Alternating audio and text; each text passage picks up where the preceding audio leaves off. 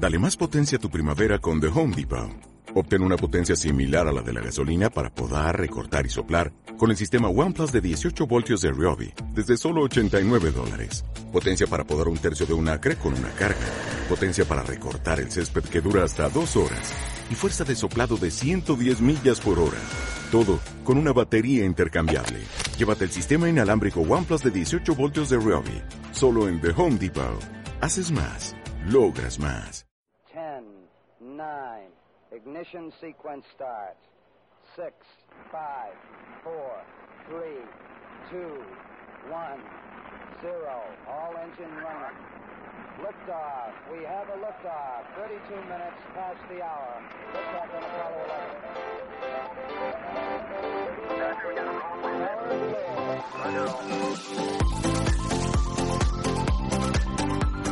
Este es podcast. Hablando.com. Internet para la vida. Vida para la Internet. Hablando.com Podcast. ¿Qué tal gente? ¿Cómo van? Joel Márquez en esta nueva edición de tu podcast Hablando.com. Pues nuevamente con ustedes en este episodio, el número 13, ¿sí? Es el número 13 de toda esta serie de podcasts que hemos estado realizando para ustedes desde el año 2016, aproximadamente mes de octubre. Así que si no se han escuchado los episodios anteriores, les invito a que vayan, ya sea a través de iTunes para las personas que usan dispositivos iOS, para las personas que utilizan dispositivos Android, sencillamente también pueden ir directamente a la página web, a la página web nuestra, donde tenemos allí en grupo.com.com slash podcast, allí pueden ver todos los episodios, están ordenados de manera cronológica, por lo que les invito a que vayan por allí, se den un paseíto, nos dejen algún comentario, alguna reseña, a ver qué tal les parece estos episodios. Y les recuerdo una vez más que pueden escucharnos también a través de plataformas de iBox. Eh, también salimos por Spreaker, Spreaker.com. Por allí también pueden escucharnos. Por la plataforma de iTunes, como ya les dije, también estamos eh, eh, a través de su suscripción. Pueden optar a que les lleguen allí toda la, todos los podcasts al momento de publicarse. Estamos también en la plataforma de TuneIn. En TuneIn también pueden disfrutarnos, escuchar el podcast. Allí, de igual manera, pueden dejar su reseña, a ver qué tal les parece. Siempre recordándoles también nuestras redes sociales para que se den un paseo por allí. Estamos, recuerden, en Twitter a través de arroba hablando.com y en la plataforma de Instagram en la cual por allí tenemos varios varios amigos, varios casters por allí que se han sumado a este apoyo que nos han dado desde ya hace algún tiempo. Así que les invito de, igual manera que pasen por allí por Instagram a través de arroba hablando.com para que se sumen a la lista de amigos que allí tenemos. Ok, así que sin más dilación pasamos al episodio del día de hoy. Hoy nos corresponde mejor dicho, nos corresponde, no, hoy quise sacar un tema bastante interesante, por lo menos para mí. Les vengo a hablar un poco acerca de lo que son plataformas que uno en algún momento le toca utilizar o ha utilizado o conoce de personas que, eh, que las usan o las tienen allí para eh, su trabajo diario incluso. Y de seguro ustedes han escuchado hablar de eh, la página web de Mercado Libre. O lo que es lo mismo, seguramente han escuchado hablar de la empresa mercadolibre.com. Sí, ese sitio de compra-venta que muchos de ustedes seguramente han utilizado. Donde muchos de ustedes quizás han vendido muchos de sus productos. Donde han comprado quizás ese celular que tienen hoy día. De quizás esa laptop, esa tablet o ese televisor que tienen ahí en la sala de su casa, lo compraron a través de Mercado Libre. Y bueno, esto supone toda una experiencia de venta, de compra y de venta, para todas las personas que han utilizado esta plataforma en algún momento. Por lo que me pareció interesante hablar un poco acerca de esta plataforma, pero eh, tomando en cuenta la manera en cómo esta empresa surgió o cómo se formó o cómo llegó a tener el éxito que hoy tiene. Y como toda historia, como ustedes ya sabrán, en episodios anteriores hemos contado muchas historias que van un poco en esta línea. La de Mercado Libre, la historia de Mercado Libre es una historia que, que tampoco se queda atrás. Como bien saben, esto fue una empresa, una empresa latinoamericana creada por un argentino, un argentino de nombre Marcos Galperin. Marcos Galperin es una persona, un empresario hoy día, eh, una persona que nació en el año 1971 y obviamente que antes de fundar Mercado Libre eh, trabajaba para otras empresas, fue empleado incluso de, otras empresas anterior a, la formación de Mercado Libre. Este señor Marcos Galperin trabajó en, en, empresas relacionadas a los yacimientos petroleros, ¿no? allá en su país natal. Pero lo que le quería contar, o por donde mejor dicho, por donde mejor quiero comenzar es que la historia de Mercado Libre se parece mucho a esas historias de, de esas empresas de Silicon Valley, ¿no? Que están como en el garaje, siempre comienzan uno o dos allí trabajando en el garaje de una casa y pues eh, la cosa va evolucionando y bueno, el resto como que ya es historia, ¿no? De lo que viene después de eso. Mercado Libre comenzó de igual manera. Hablar de Silicon Valley para una empresa latinoamericana pues es un poco quizás eh, como que no tiene mucha lógica porque bueno, ya sabemos muy bien eh, cómo es el desarrollo de, empresas en Latinoamérica, bastante complicado, bastante difícil el hecho de, surgir. Pero bueno, Mercado Libre comenzó pues en un garaje, poco a poco fue consiguiendo financiamiento. Este financiamiento poco a poco comenzó a expandirse. La empresa eh, fue consiguiendo financiamiento, eh, poco a poco obviamente, fueron a lo largo del tiempo eh, venían inversores, fueron construyendo un equipo grande de, de management, allí un staff, en el cual eh, terminó pues eh, saliendo a la bolsa en Nasdaq en Estados Unidos. Cabe destacar también que Mercado Libre pues hoy tiene más de 2.000 empleados y es un dato muy importante que siempre menciona el mismo Marco, ya que hay, eh, digamos, 100.000 personas que viven gracias a los negocios que tienen desarrollados en torno a Mercado Libre. Esto lo que quiere decir es que muchas personas ya se ganan la vida vendiendo todo a través de Mercado Libre. Por lo que es bastante interesante eh, esta reflexión. Ya Mercado Libre no solamente es una página, digamos, de compra-venta, sino que sustenta a muchas personas eh, alimenta muchas bocas, como se dice digamos, en el argot popular, y muchas de esas personas dependen de esta plataforma para su día a día. Entonces eso es algo bastante interesante. Como les venía comentando, eh, Marcos Galperín, una persona, un argentino, el cual poco a poco fue creando la idea. Esta idea él empezó eh, la empezó, mejor dicho, la empezó a, moldear mientras trabajaba para obtener su diploma de MBA en de la Escuela de Negocios de la Universidad de Stanford en Estados Unidos. Entonces, eh, en aquel momento, él tenía un profesor llamado Jack McDonald. Eh, este profesor pues, fue quien lo ayudó a conseguir los contactos para lograr primeros inversores que creyeran en el proyecto que él estaba allí pensando y queriendo hacer. Entonces, eh, una vez terminado este MBA, se dedicó a conformar la compañía que fue presentada en sociedad el 2 de agosto del año 1999. Y en ese mismo año, la plataforma se expandió en otros tres países, en Colombia, en Ecuador y Venezuela, además de Argentina. También, bueno, llegó a estar en Uruguay, México y en Brasil. Entonces, en resumidas cuentas, el amigo Marcos Galperi, eh, al estar allí junto a realizando su estudio, su MBA, eh, la suerte lo acompañó, pudo conseguir esos contactos, tan preciados contactos que creyeron en su idea. Y bueno, fue allí cuando se moldeó, cuando, o cuando oficialmente sale a la luz lo que es Mercado Libre. Ya para el año 2001, en septiembre, específicamente realizaron una alianza exclusiva de 5 años con eBay para toda Latinoamérica. Como bien saben, eBay, eBay, la mayor empresa de compras y ventas de Internet del mundo y la pionera en este negocio para ese momento. Se convirtió en uno de los principales accionistas y comenzó a trabajar para brindar un mejor servicio a la comunidad de usuarios de América Latina mediante el acceso a ciertos conocimientos técnicos y experiencias que aceleraron algunos aspectos del desarrollo.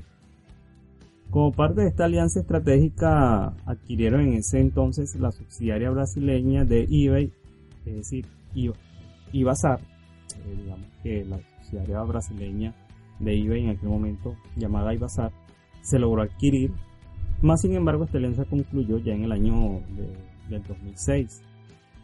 Pero aún en ese año, el Mercado Libre recibió más de 46 millones de dólares de inversión de diversos grupos financieros. Imagínense ustedes. Ya para el año 2006 ya Mercado Libre había recibido una cantidad bastante importante de ingresos, o mejor dicho, de inversión para poder seguir evolucionando y creciendo.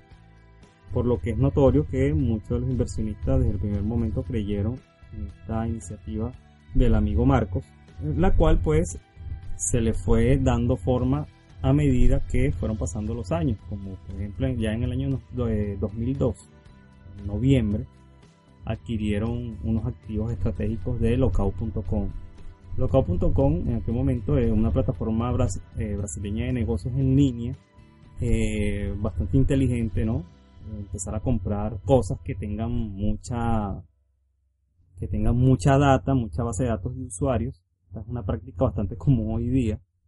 Muchas empresas tratan de comprar bases de datos de usuarios eh, y si son usuarios específicos o un target eh, bastante mucho más definido o determinado, pues con más razón. En aquel momento, pues Mercado Libre, eh, digamos, aplicó esa misma técnica, como que empezaron a comprar sitios donde se manejaban muchos usuarios y esos usuarios pues a su vez lo, lo añadían a su plataforma. Ya para noviembre de 2005 adquirieron algunas operaciones de un competidor regional de negocios en línea. Eh, ¿Se acuerdan de, de remate.com? Muchos de los que escuchan este programa de seguro se acuerdan de este sitio y muchos de ustedes a lo mejor también tuvieron cuenta en derremate.com en aquel momento. Entonces derremate.com eh, digamos fue un sitio que también fue absorbido por Mercado Libre en aquel año 2005. Se incluye, digamos que se adquirieron todas sus operaciones tanto en Brasil, Colombia, Ecuador, México, Perú, Uruguay y Venezuela. Pasó a ser, eh, digamos, eh, la parte de... Yo recuerdo específicamente que en aquel momento de remate era un sitio bastante popular, de hecho. Era competencia de Mercado Libre incluso. Pero de remate era un sitio más de subasta, de allí el nombre de, remate, es decir, había el fuerte de ellos eran que habían artículos eh, que comenzaban de repente a precio cero y la gente iba ofertando, iba, iba digamos, ofreciendo más dinero y más y más, y digamos que el que llegue a el mayor, pues en un lapso de tiempo determinado se quedaba con el artículo. Entonces en aquel momento, de remate tenía esa particularidad y era bastante famoso por aquello de que, bueno, el, el que ofrezca mayor dinero, pues se lleva el artículo. Y era una manera de, de que los usuarios pues se viesen atraídos por, por este sitio web. Pero bueno, llegó Mercado Libre, absorbió la empresa, absorbió la compañía y por supuesto se quedaron con la base de datos y otra vez con toda la data de usuarios y con muchas de las herramientas que obviamente manejaba de remate en aquel momento. Y bueno, ya en el 2007, para el año 2007, ya Mercado Libre realizaba su oferta pública inicial de acciones en, el Nasdaq. imagínense ustedes, ya para ese año Mercado Libre era una empresa ya consagrada ya probada y además de eso bastante rentable. Una empresa bastante rentable en la que bueno ya cada vez empezaron a, a salir más y más inversores. Para el año 2008, el 22 de enero, Mercado Libre adquirió el 100% de Classified Media Group INC o CMG, sus subsidiarias eh, Media Classified, como le, llaman CMG, CMG, no era más que una plataforma de eh, avisos, avisos clasificados online, eh, donde precisamente estaba configurada o conformada por muchos de, de, de estos grupos de venta hoy día nosotros también estoy seguro que ustedes conocen.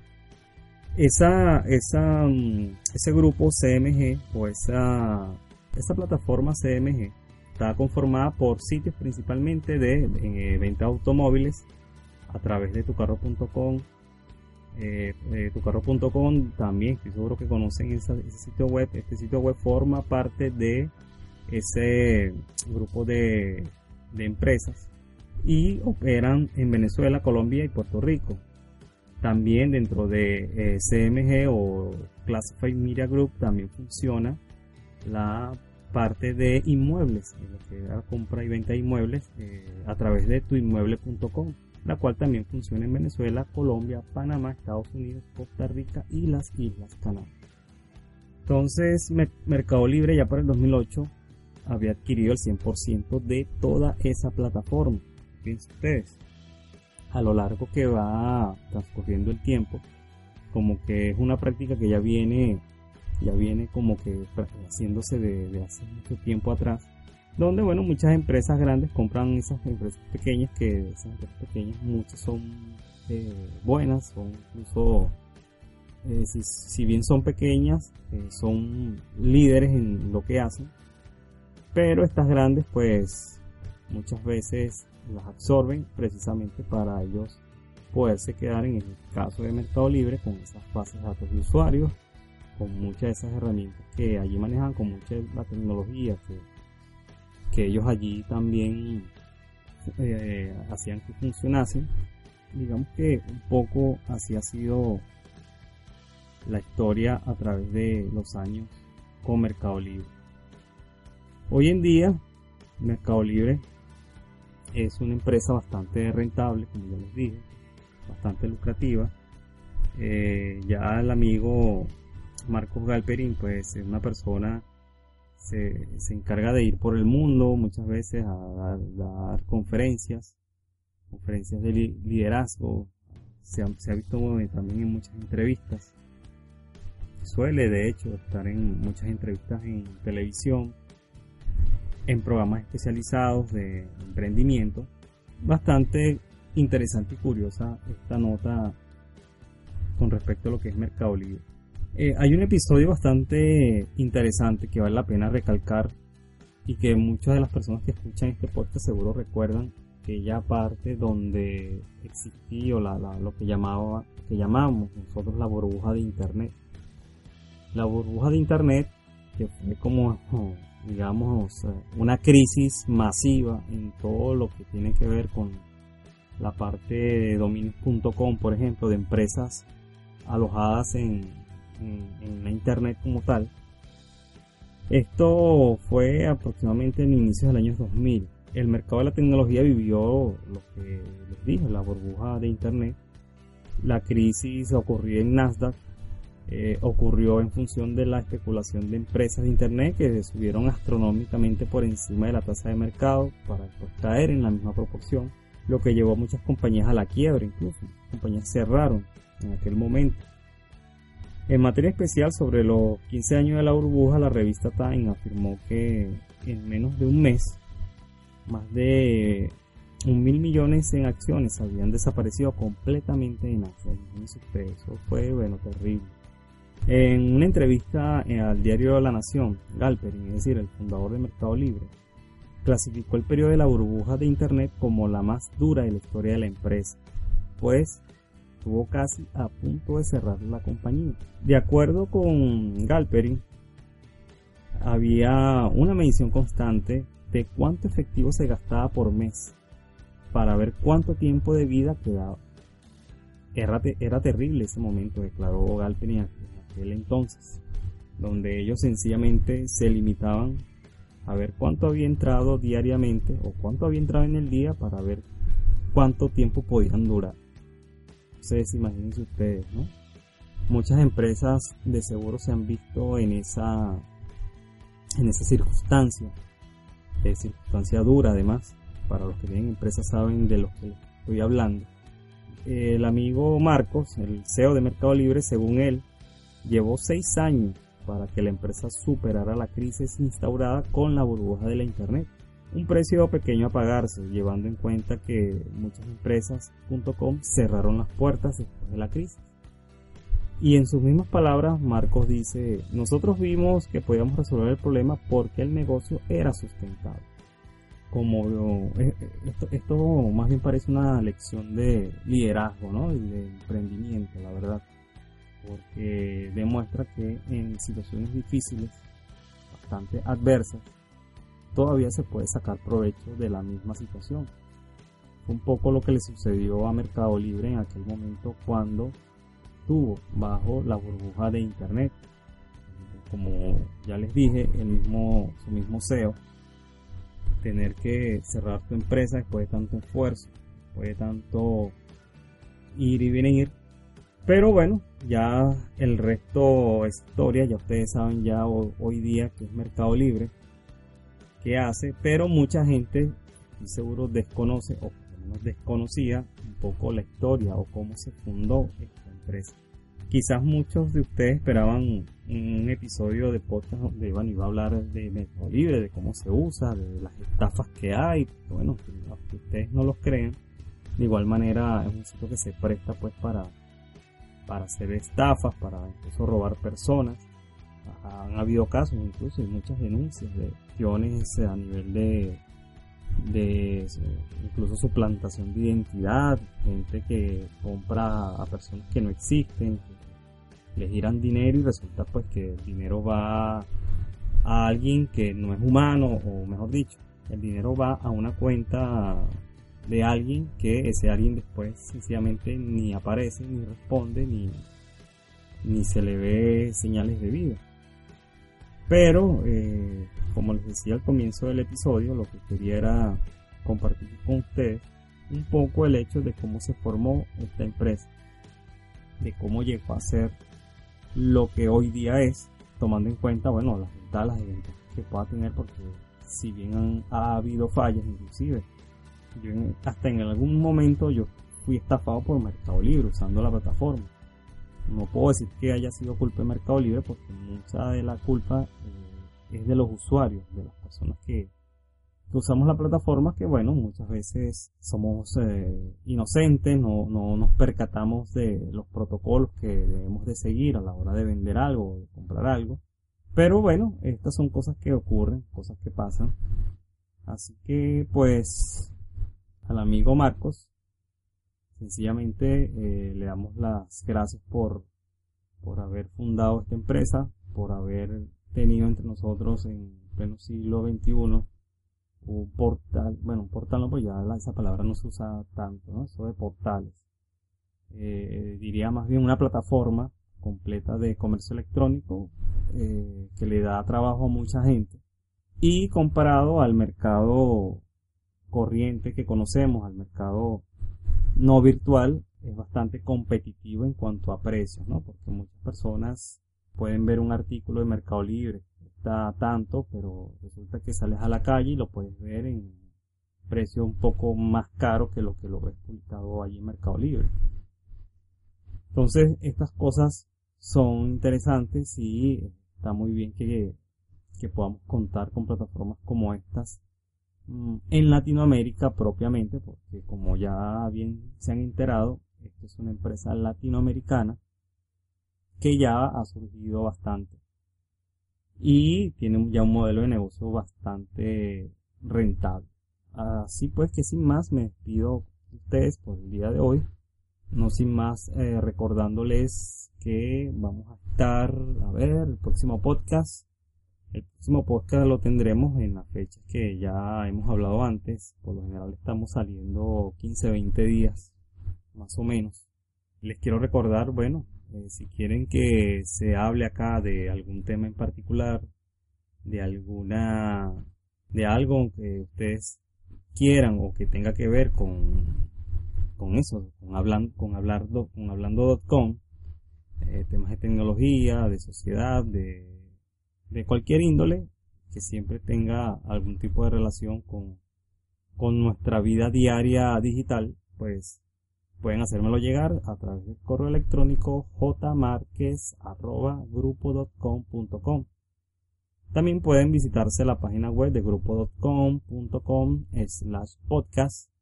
Allí van a ver todos los episodios, van a tener eh, acceso a escucharlos en el orden que ustedes quieran y van a poder ingresar a las diferentes plataformas para que se los puedan bajar para el dispositivo de su computadora, de su iPad, etcétera, etcétera, etcétera. Les recuerdo que estamos transmitiendo desde la ciudad de Barranquilla en Colombia. Este es un podcast que nació en Venezuela, pero que se mudó a Colombia hace ya algún tiempo. Así que los amigos de Venezuela que nos estén escuchando, un saludo cordial a todos ustedes.